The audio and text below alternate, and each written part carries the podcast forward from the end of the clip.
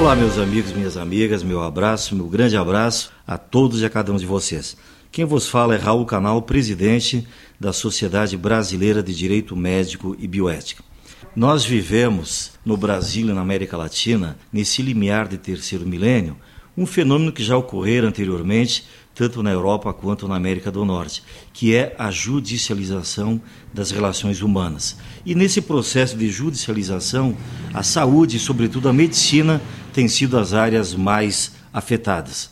O paciente do século XXI, que na verdade é um consumidor de serviços de saúde, é um personagem mais esclarecido, mais exigente, menos tolerante e cada vez mais propenso a atitudes belicosas e a submeter eventuais danos corporais que tenha sofrido à apreciação do Poder Judiciário.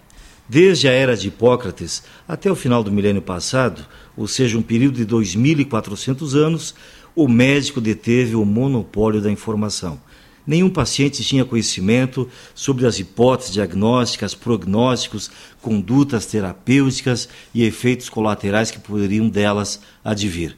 Com o advento da internet e a democratização da informação, os pacientes ficaram mais esclarecidos. E hoje há muitos pacientes que procuram um médico apenas para colher dele uma segunda opinião, porque a primeira opinião ele já buscou no Google. Esse paciente do século XXI não aceita mais ser o sujeito passivo na relação com o seu médico. Ele quer participar ativa e dinamicamente, não apenas da compreensão das hipóteses diagnósticas, da formação do diagnóstico, como também de analisar cada uma das possibilidades de condutas terapêuticas viáveis, com base, com fundamento nos seus benefícios, custos e riscos, e quer, juntamente com seu médico, em parceria com ele, decidir qual é a conduta terapêutica mais adequada para o seu caso em particular. Então, é um novo personagem com o qual o médico do século XXI precisa estar preparado, estar pronto para lidar, atuar e interagir. É a nova realidade que se afigura com a qual todos nós temos que nos adequar.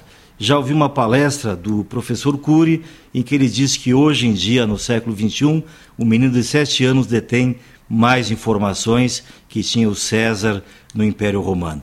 E é esse paciente que o médico precisa estar pronto, apto e preparado para receber. Saiba mais sobre esse e outros assuntos em nosso site anadem.org.br. Sinta-se abraçado e fique com Deus.